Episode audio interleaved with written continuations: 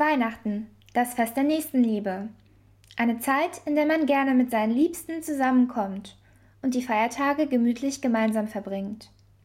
Doch hebt man den Blick über diese Beschaulichkeit, so stellt man schnell fest, dass auch jetzt tagtäglich Menschen auf der ganzen Welt bedroht, inhaftiert und gefoltert werden, weil sie ihre Meinung sagen.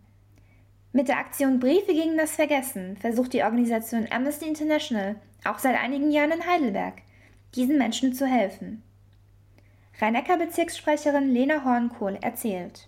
Der Briefmarathon von Amnesty geht auf eine lange Tradition von Amnesty zurück. Das sind Eilaktionen oder auch länger laufende Aktionen, wo man Briefe an Staatschefs oder Generalstaatsanwälte schreibt, damit bestimmte Leute freikommen oder Hafterleichterungen bekommen ähm, oder eben gar nicht erst festgenommen werden.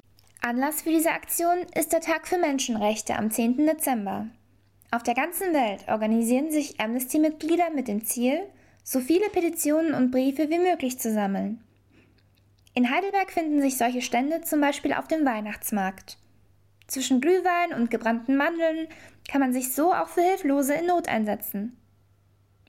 Doch was bringen diese Briefe gegen das Vergessen eigentlich wirklich?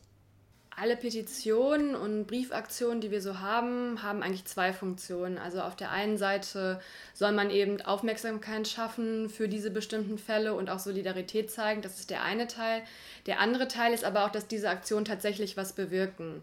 Das ist auch immer wichtig, den Leuten auch auf der Straße, wenn wir Unterschriften sammeln, klarzumachen, dass 35 Prozent aller Aktionen haben Erfolg.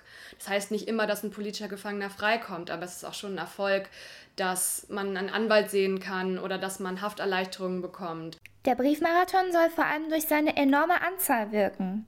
So wurden letztes Jahr mehr als 4,6 Millionen Briefe und Appelle für Menschen in Not versendet.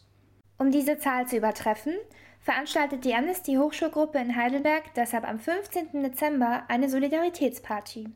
In der Villa Nachttanz hat man somit die Chance, bei Live-Musik und ausgelassenem Feiern am Briefmarathon teilzunehmen. Wofür die diesjährigen Einnahmen gespendet werden, steht noch nicht genau fest.